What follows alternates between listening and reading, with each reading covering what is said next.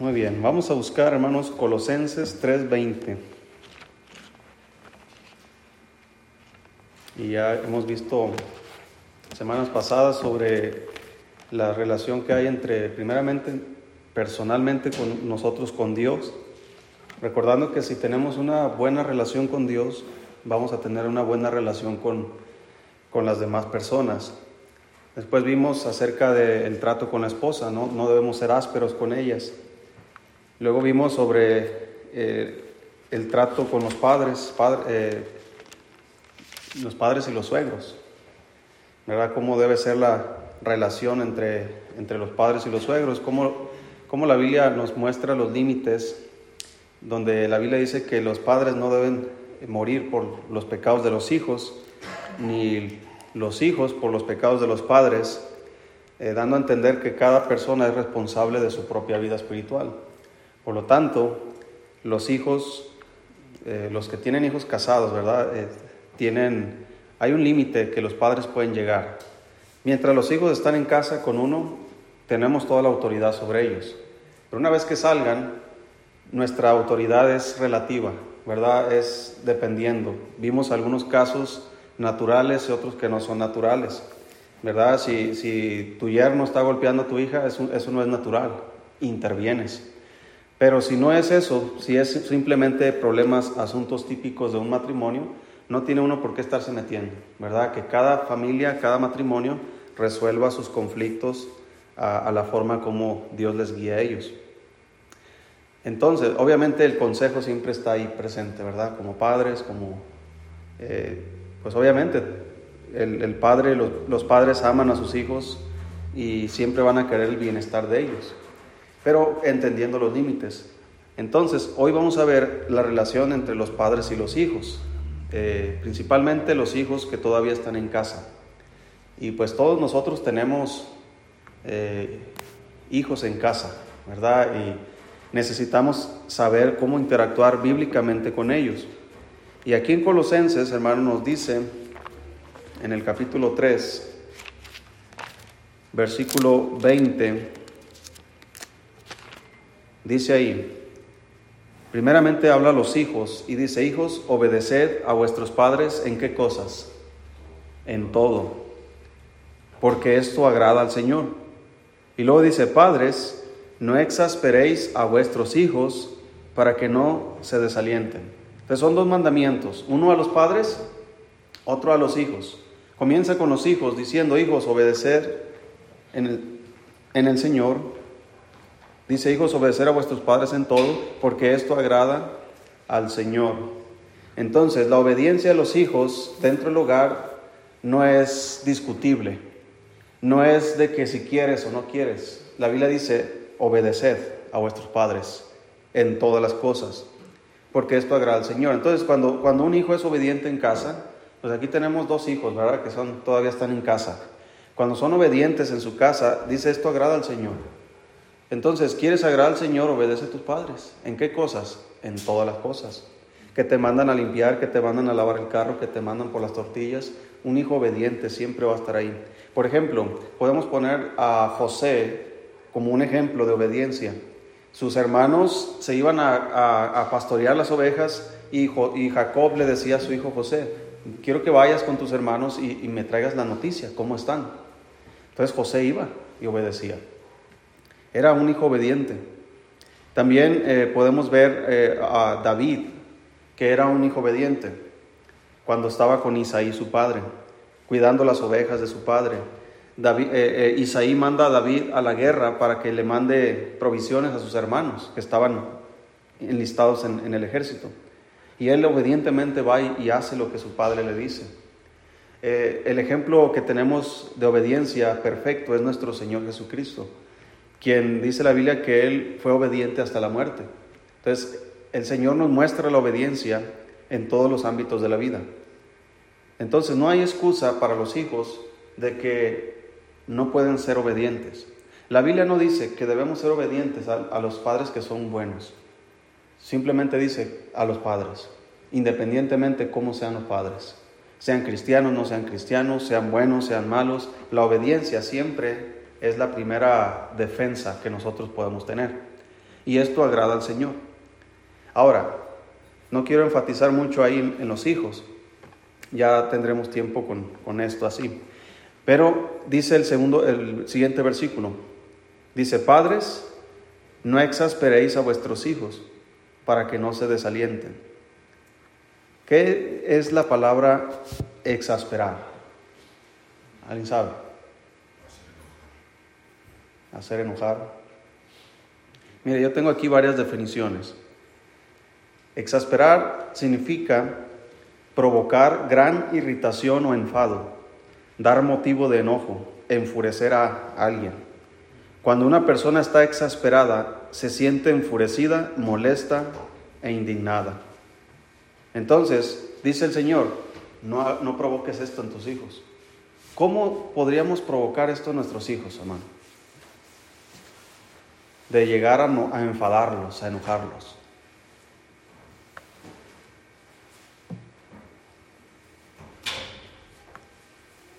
¿Algún ejemplo?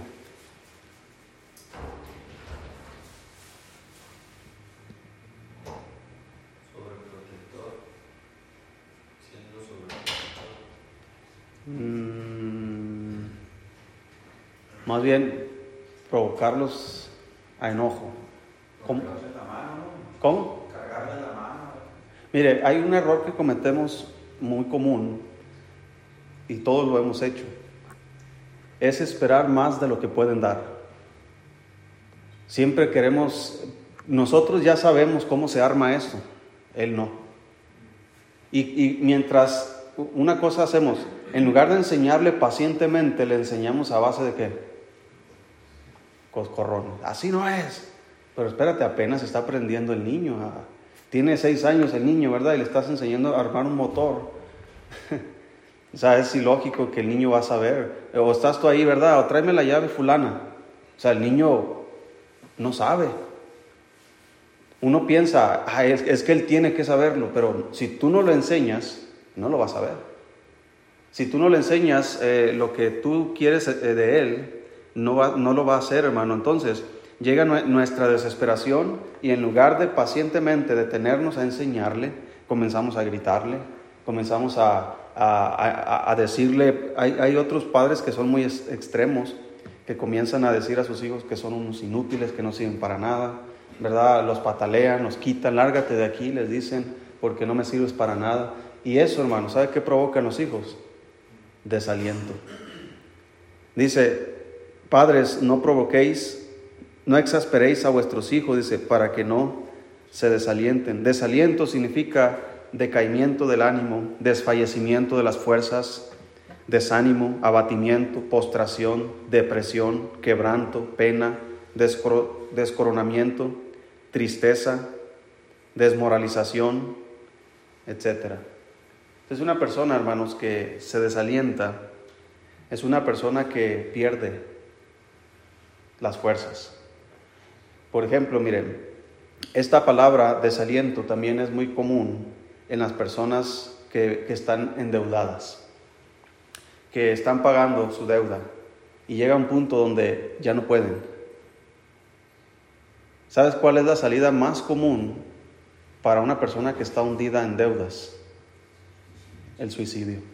¿Por qué? Porque ya perdió toda esperanza, todo desaliento. ¿Sabes tú cuál es el motivo principal de que los hijos o personas jóvenes eh, que todavía están bajo autoridad de casa se suicidan? Ah, es que el bullying en la escuela, no, hermano. El bullying en la escuela no ha matado a nadie. Sí, hay casos donde puede ser algo muy extremo en, en la escuela, pero casi siempre, hermano, es porque hay hijos desalentados de sus padres. Mira, tú puedes decirle a tu hijo en casa, tenerlo amorosamente, tratarlo con respeto, ayudarle, enseñarle, y tu hijo sabe que tú le amas, que tú le enseñas, que tú estás ahí para él. Cualquier, cualquier eh, otro muchacho que le diga cosas en la escuela, hermano, no le va a afectar, porque él sabe lo que vale. El niño sabe lo que es, él sabe que tiene un respaldo en casa, Sí, el niño está chaparro, está gordo, está pelón, está orejón, lo que sea. ¿Cuántos de nosotros no nos decían cosas en la escuela? No les voy a preguntar qué les decían o cómo les decían, ¿verdad? Ahora, yo tenía un, problema eh, en los ojos. Si yo no uso mis lentes, yo, mis ojos se irritan inmediatamente y comienzo a, a llorar. Los ojos se ponen vidriosos, rojos, y así iba a la escuela. No tenía mis padres para comprarme lentes, entonces pues, así me las gasté. Por eso no aprendí nada. Entonces, como siempre andaba con los ojos irritados, me decían el marihuano.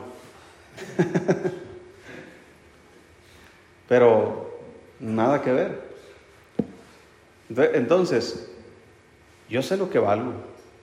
Sí, yo, iba a la iglesia y, ah, yo, sé, yo, sé, que el Señor nos ama y tenemos en la iglesia hermanos que nos aman, gente que está ahí para ayudarnos, disciplinarnos, enseñarnos, eh, empujarnos hacia adelante. Entonces, las cosas que allá afuera nos dicen, hermano, no nos desalientan. Lo que desalienta más es que gente que te ama te exaspere te provoque enojo. Gente que tú confías te traicione. Eso es lo que más desespera. Usted lea, por ejemplo, los salmos de David. Usted va a ver, hermano, que, David habla de sus enemigos constantemente diciendo, Señor, pues tú desbarátalos, ¿verdad? Eh, tú eh, mátalos, inclusive dicen algunos. Y, y él se fortalecía en el Señor. Pero hay unos donde él menciona donde hay una traición de una persona que es muy cercana a él y se siente muy triste. Usted lee ese salmo, hermano, y David está expresando lo que siente una persona desalentada. Mas, sin embargo, David seguía confiando en el Señor. David sufrió traición por su propio hijo. Su hijo, hermanos, eh, y conoce la historia tal vez donde eh, David no se hace responsable por las acciones de sus hijos, deja que entre ellos mismos se maten, entonces hay mucho rencor, mucho enojo, hermanos. Eh, por ejemplo, mire, David tenía dos hijos, Absalón era uno de ellos y el otro era Amnón. Tenía más, pero estos dos eh, eran hijos de, madre diferente. Entonces Absalón tenía una hermana, sería media hermana de, de Amnón.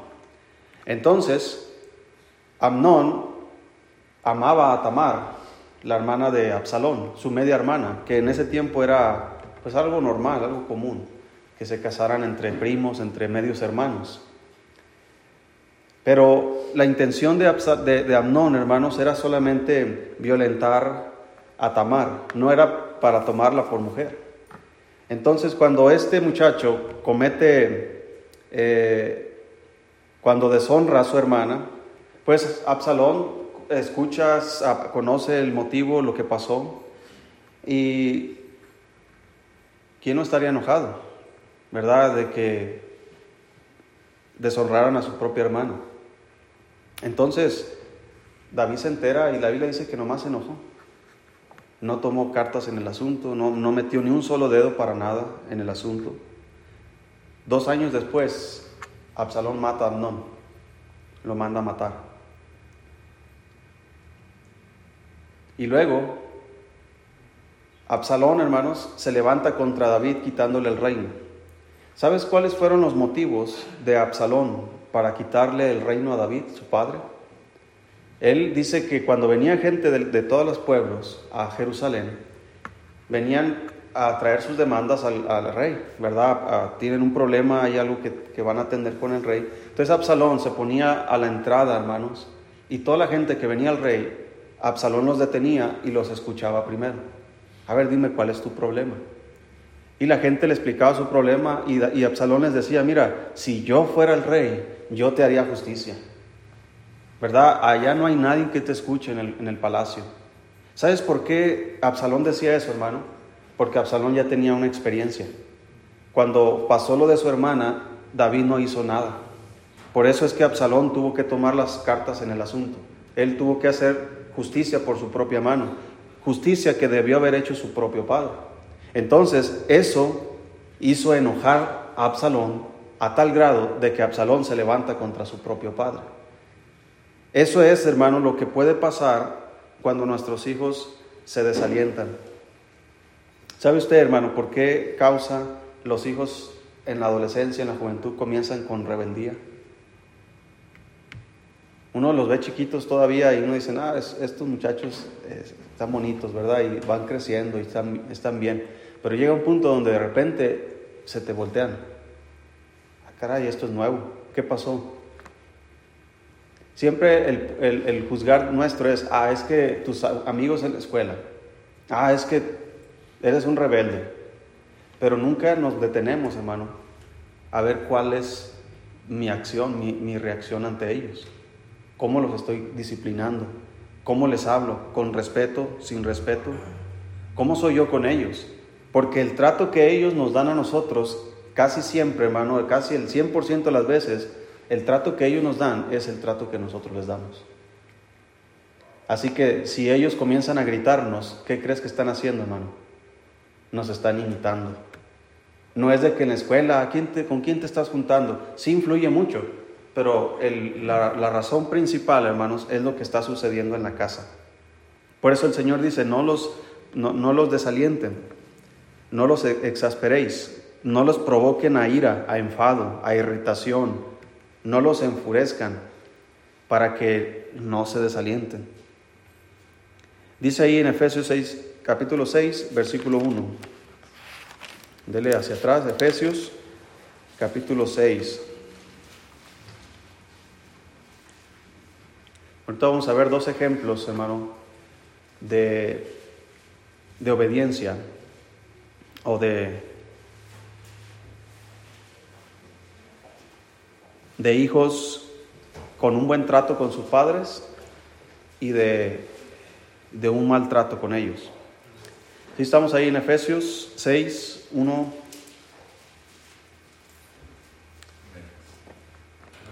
Efesios 6, 1 dice, Hijos, obedeced en el Señor a vuestros padres, porque esto es justo.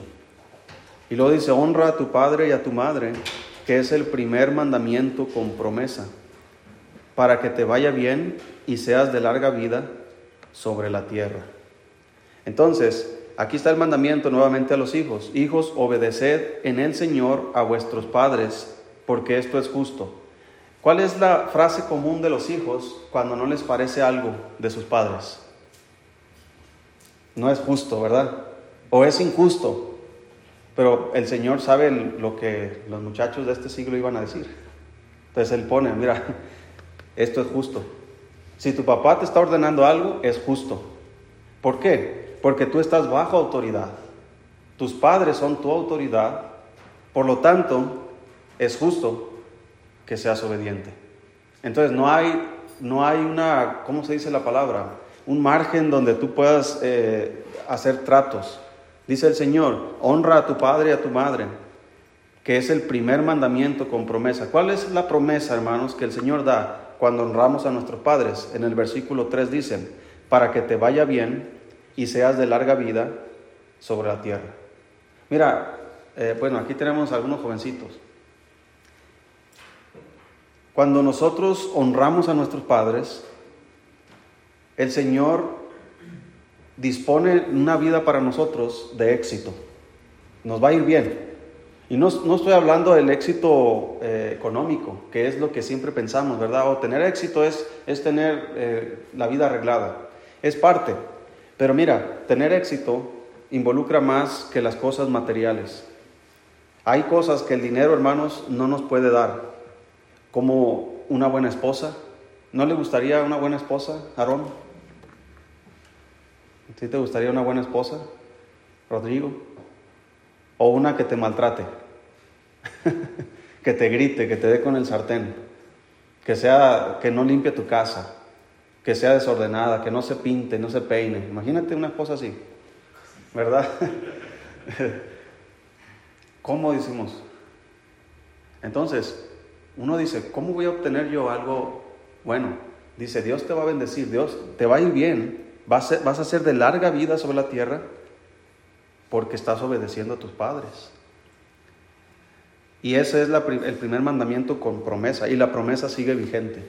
Dios sigue prometiendo larga vida. Dios sigue prometiendo bienestar, bendición, prosperidad a los hijos que obedecen a sus padres. Entonces es conveniente, es justo y, es una bendición poder honrar a nuestros padres. Ahora, Versículo 4 dice, Efesios 6, 4. Y vosotros padres, ¿qué dice hermanos? No provoquéis a ira, que es lo mismo exasperar. No provoquéis a ira a vuestros hijos, sino criadlos en disciplina y amonestación del Señor. La palabra disciplina, hermanos, no significa solamente eh, darles nalgadas. La palabra disciplina significa formación, formarlos. ¿sí? Que, no, que no crezcan como animalitos. Mire, hay, hay hijos, hay familias cristianas que yo conozco algunas familias que sus hijos estudiaron en casa, pero nunca les dieron clases. Nada más se decía que estudiaban en casa. Nunca se sentaron a enseñarles, a instruirles. Y, esos muchachos escriben, hermanos, y parece como si fueran niños que están aprendiendo a escribir apenas, con mala ortografía. No saben leer, que son las cosas más básicas que uno aprende. Escribir y leer, lo más básico. Si tú aprendes a leer y a escribir, ya la puedes hacer para muchas cosas en la vida. Pero estos niños, estos jóvenes, no lo hacen bien. ¿Por qué? Porque en casa no hubo una disciplina, una formación. Disciplina en todo sentido, tanto físicamente, que los niños se bañen, se, limpien los dientes, se peinen, hagan su cama. Todo eso es disciplina. Entonces dice el Señor, tienes que amonestarlos. Tienes que criarlos en disciplina y amonestación del Señor. Ahí ya está implicando lo espiritual, enseñarles a leer la Biblia, enseñarles a orar, eh, darles eh, las herramientas para que espiritualmente ellos puedan crecer. Nunca privarles de lo, de lo bueno. Entonces, provocamos a ir a nuestros hijos, hermano, cuando nosotros tampoco tenemos disciplina en el Señor.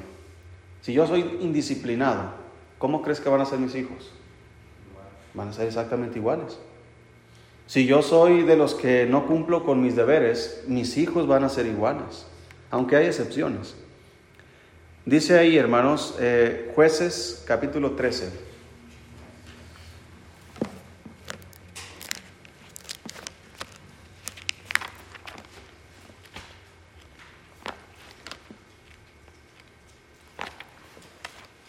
Jueces 13. Aquí vamos a ver un ejemplo de lo que venimos diciendo. Si lo tienen. Jueces 13, versículo 1. Dice ahí, los hijos de Israel volvieron a hacer lo malo ante los ojos de Jehová, y Jehová los entregó en mano de los filisteos por cuarenta años.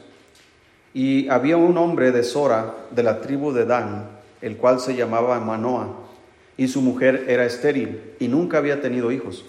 A esta mujer apareció el ángel de Jehová y le dijo, He aquí que tú eres estéril y nunca has tenido hijos, pero concebirás y darás a luz un hijo. Ahora, pues, no bebas vino ni sidra, ni comas cosa inmunda. Pues he aquí que concebirás y darás a luz un hijo, y navaja no pasará sobre su cabeza, porque el niño será nazareo, a Dios desde su nacimiento y él comenzará a salvar a Israel de mano de los filisteos.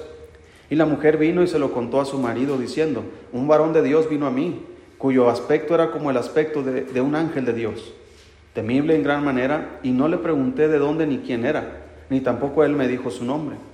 Y me dijo, he aquí tú que tú concebirás y darás a luz un hijo.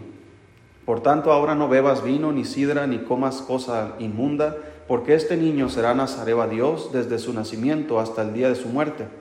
Entonces oró Manoah a Jehová y dijo, Ah, Señor mío, yo te ruego que aquel varón de Dios que enviaste vuelva ahora a venir a nosotros y nos enseñe lo que hayamos de hacer con el niño que ha de nacer.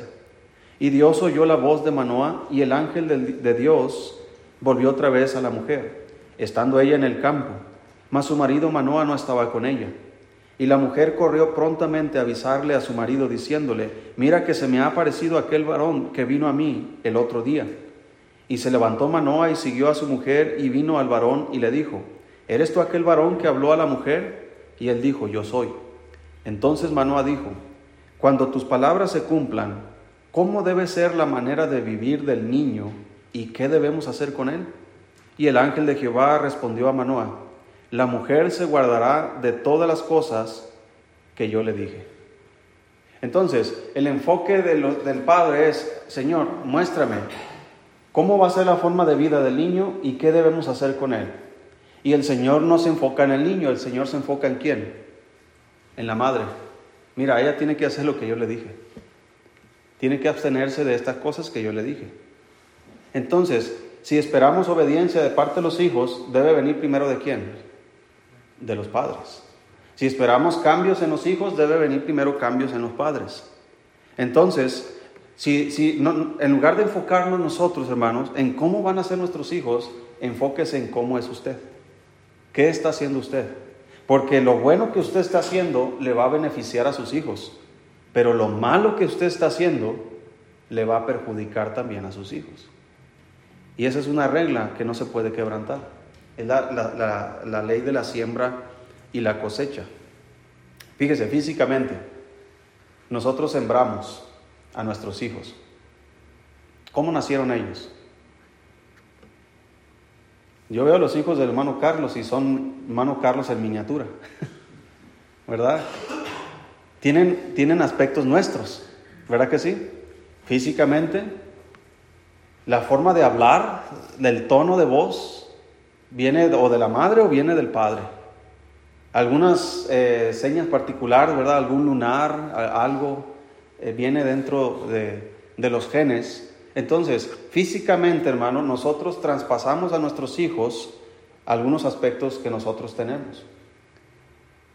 Pero también, hermanos, espiritualmente. Tanto si andamos bien o andamos mal.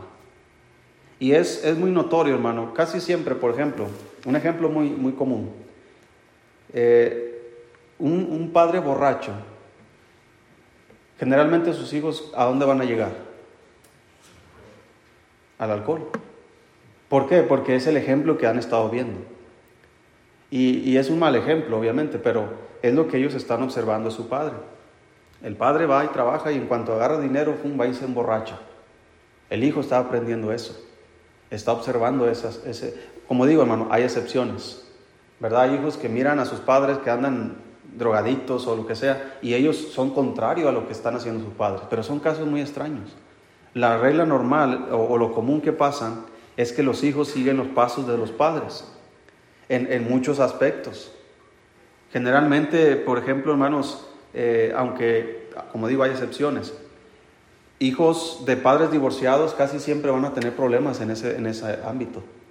¿Por qué? Porque es lo que están viendo en sus, en sus propios padres es el, daño. Entonces el diablo, hermanos, va a intentar que los, todos los aspectos malos que hay en una familia sean heredados y traspasados a la siguiente generación. Y siempre ha pasado así. Una de las razones por las cuales Dios le dijo a Israel cuando entró a Canaán que matara a mujeres, a hombres, y luego dice niños y aún los de pecho. ¿Cuál fue la razón que el Señor dio esta orden? ¿Es malo Dios que, mató a los niños? No. Tuvo misericordia de los niños. Cuando un niño muere, ¿a dónde va, hermanos? Al cielo. El niño no tiene ninguna culpa. Cuando crece y conoce el bien y el mal, entonces ya se hace culpable. Pero un niño de pecho, hermanos, no tiene ninguna culpa. Pero hermanos, Dios tiene que juzgar a sus padres. Dios tiene que matar a sus padres por su idolatría, por su pecado. Entonces Dios dice, bueno, voy a matar también a los niños, los padres por su maldad van a ir al infierno, pero los niños, por misericordia de Dios, mejor Dios se los llevó al cielo. Ahora, si Dios hubiese dejado a los hijos, la razón por la cual Dios mandó matar también a los bebés es porque los aspectos malos de pecado de sus padres iban a ser traspasados a ellos. Y una vez que esto pasa, entonces Dios también tiene que juzgar a esos muchachos. Entonces, ¿Dios qué hace? Primero les quita la vida, se los lleva al cielo, pero a sus padres les juzga. Aniquila, hermanos, pueblos enteros fueron aniquilados, hablando en tiempos pasados, por el pecado. Por ejemplo, piensa en Sodoma y en Gomorra, cuando Dios mandó fuego del cielo. Dice la Biblia que desde el menor hasta el mayor, todos estaban desviados. Es un aspecto que estamos viendo hoy día en la sociedad. Quieren que desde el menor, desde el kinder, desde el preescolar, es más, desde que nace, tú no decides si es hombre o mujer. ¿Verdad que esto es lo que está pasando? Deja, él va a crecer y que él decida. Si quiere ser mujer siendo hombre, que, que lo sea. Entonces, desde el menor en Sodoma y en Gomorra hasta el mayor, hermanos, estaban en, perdidos. El niño, el menor, ¿dónde aprendió a hacer esas cosas? Viendo a los mayores.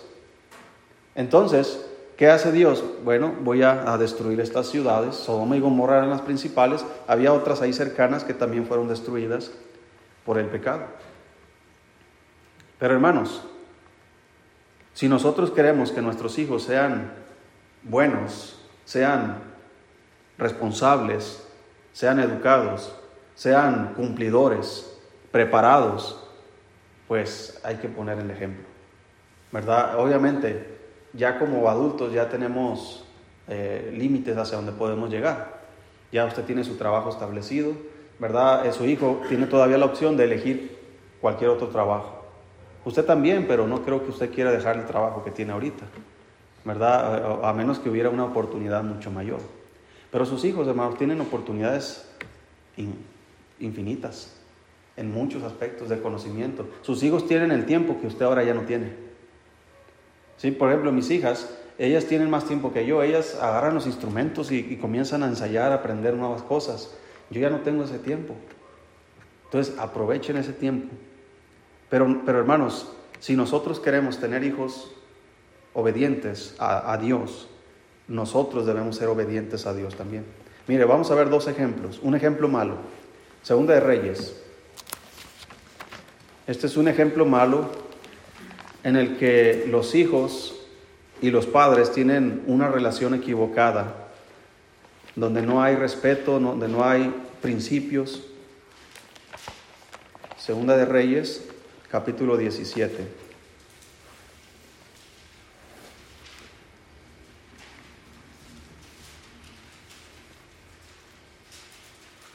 Si estamos ahí, versículo 24. Dios había juzgado el pecado de, Israel y les había trasladado, hermanos, eh, llevado cautivos a otros pueblos en este caso eh, fue, fueron llevados cautivos a, Siria. Entonces dice en, el versículo 24, dice, y trajo el rey de Asiria gente de Babilonia, de Cuta, de Aba, de Amat y de Sefarbaín, y los puso en las ciudades de Samaria en lugar de los hijos de Israel y poseyeron a Samaria y habitaron en sus ciudades. ¿Sí? Segunda de Reyes 17, 24. Entonces, ¿qué, está pasando aquí? Eh, Dios agarra a su pueblo y trae a otro, al rey de Asiria para que invada Samaria, se lleva cautivo a la gente, se los llevan a otros lugares. Entonces, las ciudades de Samaria y otras que estaban cercas ahí quedaron deshabitadas. Entonces, el rey de Asiria agarra gente de otros pueblos de Babilonia, de Cuta, de Abba, de Sefarbaín, y los trae, dice, a las ciudades de Israel, en este caso Samaria, para que habiten allí. Entonces, en Samaria está viviendo gente ahora que no es israelita, está viviendo gente que no conoce a Dios. ¿Y qué pasa, hermanos? Versículo 25 dice, y aconteció al principio, cuando comenzaron a habitar allí, que no temiendo ellos a Jehová, envió Jehová contra ellos leones que los mataban. Dijeron pues al rey de Asiria, las gentes que tú trasladaste y pusiste en las ciudades de Samaria no conocen la ley del Dios de aquella tierra. Y él ha echado leones en medio de ellos, y aquí que los leones los matan, porque no conocen la ley del Dios de la tierra. Y el rey de Asiria mandó diciendo, Llevad allí a alguno de los sacerdotes que trajiste de allá, y vaya y habite allí y les enseñe la ley del Dios del país. Y vino uno de los sacerdotes que habían llevado cautivo de Samaria y habitó en Betel, y les enseñó cómo habían de temer a Jehová. Pero cada nación se hizo sus dioses y los pusieron en los templos de los lugares altos que, habitaba, que habían hecho los de Samaria, cada nación en su ciudad donde habitaba. Los de Babilonia hicieron a Sucotbenot, los de Cuta hicieron a Nergal y los de Hamad hicieron a Sima. Los Abeos hicieron a Nibhaz y Tartak, y los de Sefarbaim quemaban sus hijos en el fuego para adorar a Adramelech y Anamelech, dioses de Sefarbaim. Temían a Jehová e hicieron del bajo pueblo sacerdotes de los lugares altos, que sacrificaban para ellos en los templos de los lugares altos. Temían a Jehová y honraban a sus dioses, según la costumbre de las naciones de donde habían sido trasladados. Hasta hoy hacen como antes, ni temen a Jehová, ni guardan sus estatutos ni sus ordenanzas, ni hacen según la ley y los mandamientos que prescribió Jehová a los hijos de Israel, al cual puso el nombre de Israel, con los cuales Jehová había hecho pacto, y les mandó diciendo, no, temeréis a, Dios, a otros dioses, ni los adoraréis, ni los serviréis, ni les haréis sacrificios. Mas a Jehová que os sacó de tierra de Egipto con grande poder y brazo extendido, a éste temeréis, y a éste adoraréis, y a éste haréis sacrificio. Los estatutos y derechos y ley y mandamientos que os dio por escrito, cuidaréis siempre de ponerlos por obra, y no temeréis a dioses ajenos. No olvidaréis el pacto que hice con vosotros, ni temeréis a dioses ajenos. Mas temed a Jehová vuestro Dios, y Él os librará de mano de todos vuestros enemigos. Pero ellos no escucharon, antes hicieron según su costumbre antigua. Así temieron a Jehová aquellas gentes, y al mismo tiempo sirvieron a sus ídolos, y también sus hijos y sus nietos. Según como hicieron sus padres, así hacen hasta hoy. Aquí hay un ejemplo muy claro de que nuestros hijos y aún nuestros nietos pueden ser afectados por nuestras malas prácticas. Y a veces pensamos nosotros, eh, por ejemplo, mire hermano, ¿cuántos de nosotros no nos gustaría tener una descendencia piadosa? Tener hijos piadosos, tener nietos piadosos, ¿verdad? Que, que van a seguir el camino del Señor, que van a ser hijos y nietos de ejemplo, de buen nombre, que van a hacer la diferencia en la sociedad en los lugares donde habiten. Que a donde vayan ellos van a ser la respuesta a los problemas. Que donde estén ellos van a ser la solución y no el problema. ¿Verdad? Que, no van a ser, eh, por ejemplo, ahí en, las, en, los juzgados, que no van a ser los que llegan divorciados, que no van a ser los que llegan demandados por una pensión o porque les quitan a sus hijos, sino que van a ser los que imparten justicia, los que ayudan, los que reparan, los que transforman la sociedad. ¿No nos gustaría hijos así, hermano? Nietos así. Entonces, ¿de dónde comienza ese éxito? Comienza con nosotros los padres. ¿Cómo? Siendo obedientes al Señor, cumpliendo nuestras funciones como padres, enseñándoles, disciplinándoles y amonestándoles en el Señor. Entonces podemos lograr en nuestros hijos buenos resultados. Mire, vamos a ver un caso bueno. Jeremías 35.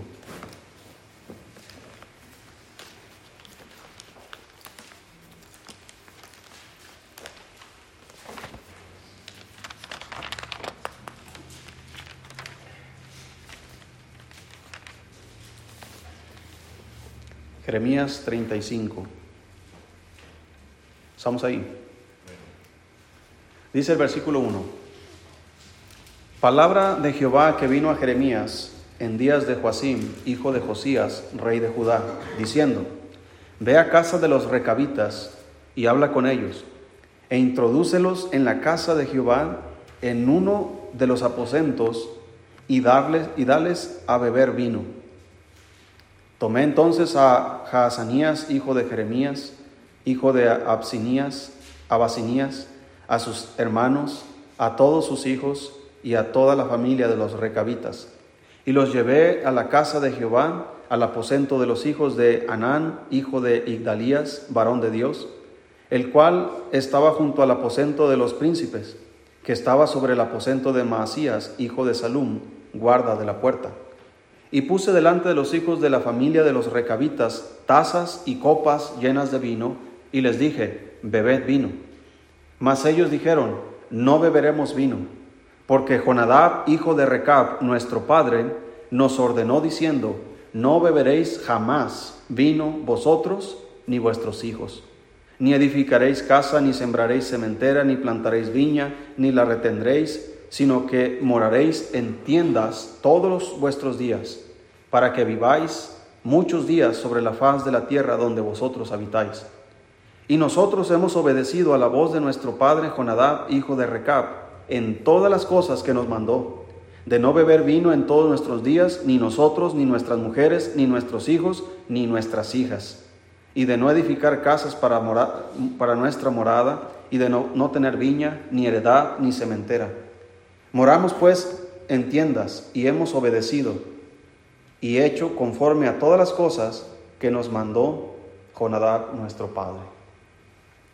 Más adelante el Señor, lo que el Señor está haciendo es, le dice a Jeremías, mira, quiero que vayas por esta familia y los traigas al templo y les des vino. Ahora el Señor ya sabía el trasfondo de esta familia. El Señor ya sabía que el padre de esta familia les había inculcado, les había enseñado con el ejemplo primeramente y después con palabras de estos mandamientos que su padre les dio. Entonces, el Señor dice, vamos a leerlo. Entonces dice ahí, versículo 12, y vino palabra de Jehová a Jeremías diciendo, así ha dicho Jehová de los ejércitos, Dios de Israel, ve y di a los varones de Judá y a los moradores de Jerusalén, ¿no aprenderéis a obedecer mis palabras? dice Jehová. Fue firme la palabra de Jonadab, hijo de Recab, el cual mandó a sus hijos que no bebiesen vino, y no lo han bebido hasta hoy, por obedecer al mandamiento de su padre. Y yo os he hablado a vosotros desde temprano y sin cesar, y no me habéis oído. Entonces Dios está poniendo como ejemplo a esta familia. Miren, ellos son firmes en la decisión. Ellos son obedientes a los mandamientos de su Padre. Y yo les he enseñado a ustedes y ustedes no me oyen a mí. Entonces está comparando, miren, así deberían ser ustedes. Es lo que el Señor les dice a los varones de Judá. Entonces, lo que quiero recalcar aquí es, este hombre que se llama, ¿dónde está? Jonadab, hijo de Recab, les enseñó a sus hijos a no beber vino, a no edificar casas, a no plantar viñas, a no tener heredad, sino que iban a ser como nómadas, viviendo así. Ni ellos, les dijo, ni sus hijos. Fíjate, hermano, la, la autoridad moral, espiritual, que este hombre tiene sobre su descendencia. Podríamos decir que, bueno, lo que mis padres hicieron conmigo ya, ya está hecho, ahora me toca a mí hacer con mis hijos, así que mis padres no se pueden meter en los asuntos de mis hijos. Hay muchas cosas que ya vimos, en las cuales los padres no se pueden meter. Pero eh, en estos casos, hermano, es algo diferente. Es un estilo de vida. Entonces, el estilo de vida de Jonadab fue adoptado por sus hijos y sus hijos le están inculcando a sus propios hijos el mismo estilo de vida. Entonces, ¿qué estilo de vida quieres que tus hijos y tus nietos tengan? Vimos un ejemplo malo donde la gente hacía según su costumbre antigua, siendo idólatras, siendo malos, sin obedecer a Dios. Por lo tanto, sus hijos eran lo mismo, sus nietos eran lo mismo. Ahora vemos a un hombre que es, que es recto, un hombre que, que hace lo correcto delante de su familia y les enseña a que sigan los mismos pasos. Así que los hijos de este hombre están siguiendo esos pasos y le están inculcando a sus hijos a seguir los mismos pasos. Yo te voy a preguntar, hermano, la vida que estás llevando ahorita, ¿Te gustaría que tus hijos la repitieran? Tal vez algunos aspectos, ¿verdad? Pero todos los aspectos de tu vida. No. Hay cosas donde yo me he equivocado y ojalá que mis hijos no, no sigan por ahí. Entonces yo tengo que trabajar, hermano, en que los aspectos malos de mi vida sean eliminados de mí y los aspectos buenos sean pulidos, sean mejorados para el beneficio de mis hijos. Porque los hijos, hermanos, van a copiar lo que los padres hacen. No siempre es culpa de sus amigos en la escuela, no siempre es culpa de otros parientes, ¿verdad? Yo sé que la influencia de amigos y otras personas pueden ayudar a mejorar la calidad de vida de nuestros hijos, pero también pueden ayudar a empeorar la calidad de vida de nuestros hijos. Pero la responsabilidad y la fuente principal de aprendizaje de los hijos es de sus padres. Así que si yo soy un padre obediente, mis hijos naturalmente lo serán. aunque hay excepciones también. Hay veces que los padres son, son obedientes. Y lo, por ejemplo, Salomón, que fue el hombre más sabio sobre la tierra, tuvo un hijo más necio, lo más necio que pudo haber hecho ese muchacho. El mismo Salomón escribió en Eclesiastés, dice él, que, yo me he hecho de oro, de plata, de, cantores, de instrumentos de música, y, me amontoné y amontoné riqueza, y, Dios aumentó mi gloria y mi sabiduría. Y luego dice, y, y quién sabe, dice, si será sabio o necio el que quede después de mí. Pues, conociendo la historia, su hijo, Roboam, fue el muchacho más necio que pudo haber teniendo el padre más sabio. Entonces, si Salomón siendo el más sabio tuvo el hijo más necio, ¿qué se espera de nosotros? Si nosotros no atendemos nuestras responsabilidades. Dios espera de nosotros obediencia, hermano. Espera de nosotros un buen trato de nuestra parte hacia nuestros hijos. Nuestros hijos necesitan disciplina. No solamente, obviamente la disciplina va cambiando conforme la edad, ¿verdad? Desde un bebé no vas a, sentarte a explicarle, ¿verdad? ¿O sí? Hermano Julio, ¿te, ¿te, has sentado a explicarle a tu hija? Hija, es que no tienes que andar llorando, hija, entiende, por favor. ¿Verdad? Apenas va a cumplir un año. Y no está ahí, ¿verdad? Explicando, mira, es que la Biblia dice, hija, que tienes que ser obediente. la niña no entiende esas cosas. Pero mi hija que tiene 13 años es diferente. Ahí sí puedo yo razonar con ella hija, mira, es que la Biblia dice así, tienes que comportarte, tienes que ser obediente a Dios, y etcétera, etcétera. Entonces, ya cuando ella sea una joven más grande, 18, 20 años, las cosas cambian. Pero el resultado de su conducta de ellos, el resultado de su vida, es fruto de nuestra conducta, de lo que yo soy. Así que Debemos nosotros tener mucho cuidado, hermanos, nuestro proceder delante de nuestros hijos, cómo los tratamos. Eh, nunca debemos, hermanos, eh, juzgarles a ellos sin conocer las respuestas. Por ejemplo, mi mamá siempre nos daba a todos parejos. Yo no sé quién fue, a todos les va a dar. Y eso es injusto, ¿verdad? Porque hay un culpable y hay otros inocentes y los inocentes están pagando por el culpable. Y el culpable se siente bien porque le dieron también a los demás. Y eso no es justo. Entonces Dios es nuestro Padre, hermanos, y Él es justo en su trato con nosotros. Entonces yo debo aprender de Él. Dios no permite, hermano, que los justos paguen por los injustos. Si recuerdas a Abraham cuando iba Dios a destruir Sodoma y Gomorra, le dijo él, Señor, si hubiera en la ciudad diez justos, ¿destruirás a la ciudad? Y el Señor dijo, no, por amor a esos diez justos, no destruiré la ciudad. Después dijo, Señor, si hubiera cinco, ¿verdad? Y comenzó él lo que quería era salvar a su familia. Pero Dios no es injusto, hermano. Él no trata igual a todos sus hijos, sino que cada hijo recibe justamente el trato de Dios, sea disciplina, sea bendición. Entonces nosotros debemos ser igual con nuestros hijos. Nuestro trato para ellos debe ser justo, porque esto exaspera, provoca ira, a enojo a nuestros hijos. Los inocentes que son disciplinados por culpa de los culpables se van a enojar con sus padres, se van a enojar con su otro hermano. ¿Por qué? Porque está siendo tratado injustamente. Y el Señor dice, padres, no provoquéis a ira a vuestros hijos, sino disciplinarle y amonestadle en el Señor. Y eso debe ser nuestro trato con ellos. Nunca debemos esperar de ellos más de lo que les hemos enseñado. Le vas a enseñar cuando, por ejemplo, tu hijo ya tenga la edad suficiente para manejar herramienta, le vas a enseñar a construir un mueble, reparar un motor, arreglar un aparato electrónico o algo. Primero enséñale.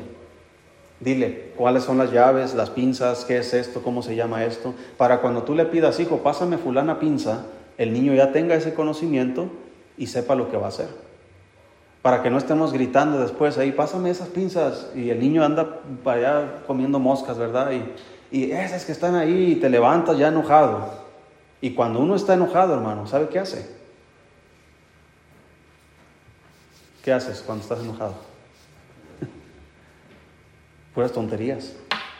Salen de nuestras palabras, de nuestra boca palabras que no debieron haber salido.